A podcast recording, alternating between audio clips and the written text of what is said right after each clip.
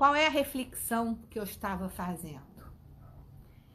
Tanto os nossos pais quanto quando nós somos pais, a gente tem sempre uma preocupação muito séria com os nossos filhos sobre a educação deles. Escolher um colégio, depois, se você tiver condições financeiras, os cursos, curso de inglês, é muito importante falar idioma, é muito importante saber nadar, é muito importante saber dirigir, é muito importante ir para uma boa faculdade, dentro das famílias que têm condições, que querem dar para os filhos as melhores oportunidades. Assim como os nossos pais tentaram dar para a gente também o melhor que eles podiam, cada um dentro do seu poder aquisitivo.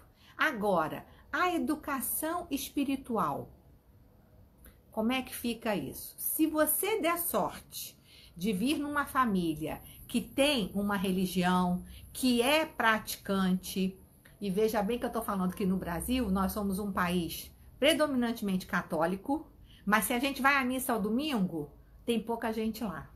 O fato da gente ser católico não quer dizer que somos praticantes. Muitas vezes a gente estudou em colégio católico, como foi o meu caso, ou um colégio de qualquer tipo de, religião, né? Os judeus colocam muitos filhos em colégios da sua religião, os anglicanos também, mas você tem aquela formação religiosa em alguns colégios, de uma forma muito protocolar. Não há uma educação espiritual. E quando há, há uma educação espiritual muito no começo da vida. Depois a gente vai passar o resto da nossa vida adulta buscando várias especializações, MBAs, mestrados, pós-doutorados, doutorados, cursos de outras certificações, dependendo da área que você atua, pós-graduações, e a gente esquece um pouco ou muito o nosso crescimento espiritual.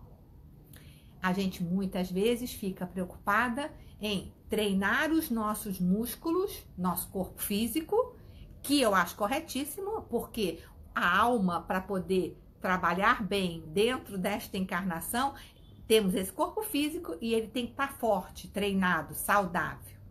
Só que isso é mais fácil de entender. Você trabalha o dia inteiro e depois você vai para uma academia, ou você vai jogar um futebol, ou você vai jogar um vôlei, ou você treina antes de ir para a academia.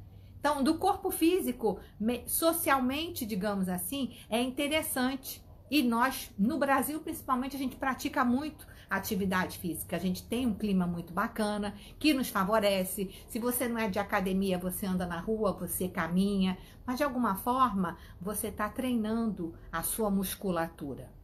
Só que do mesmo jeito que eu não vou achar que eu pego peso aqui, faço cinco vezes e já vou querer olhar para se meu músculo ficou bom, as coisas não são assim.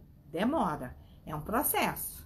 A gente tem que treinar, tem que treinar, tem que treinar. E aí, ao longo do tempo, essa musculatura vai acontecer. A gente vai ficando fortinha, fortinho e vai conquistando um corpo físico bacana, de acordo com o que cada um quer fazer do seu corpo físico. E aí, a minha pergunta é: e a musculatura espiritual? Quando que a gente treina ela? Quando que a gente para para pensar nisso? Quando que a gente estuda? Quando que a gente se empenha em ser mais forte espiritualmente? Quando que a gente para para pensar que valores são os que dirigem a minha vida? Que tipo de pessoa eu quero ser? Que tipo de pessoa eu quero criar, caso eu seja mãe, caso eu seja pai? quando a gente teve uma formação no colégio, a gente durante um certo tempo estudou. E depois não há uma cobrança da sociedade. Há uma cobrança que a gente tem uma evolução acadêmica. Essa, essa cobrança há. Você conseguir um bom emprego, você precisa fazer um doutorado, um mestrado, uma pós-graduação há uma cobrança para que a gente tenha um corpo físico legal. Até porque uma imagem bacana, você ser saudável, você ser bem apresentável, você vai conquistar outros locais, outros lugares, outros caminhos. Agora, não há uma cobrança para que a gente seja espiritualizado. E chega uma pandemia e a gente se depara que, se não tiver espiritualmente forte, a gente quebra. E nunca se falou tanto de espiritualidade como está se falando agora.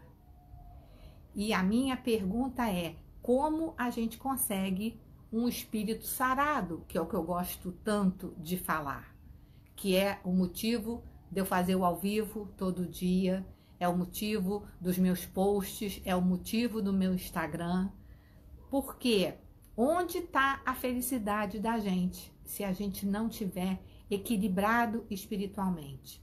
Como a gente consegue desempenhar bem o nosso trabalho, as nossas relações com as nossas famílias, com os amigos, com o mundo, o nosso corpo físico, tudo depende da gente estar espiritualmente equilibrado, saudável, sem sentimentos dentro da gente de raiva, de ódio, de inveja, de egoísmo, de orgulho, tudo isso que estraga o nosso espiritual, que intoxica a gente por dentro, que no final acaba virando uma doença. É isso que eu penso. Por isso que eu acho que a espiritualidade é tão importante. E vocês, o que, que vocês acham?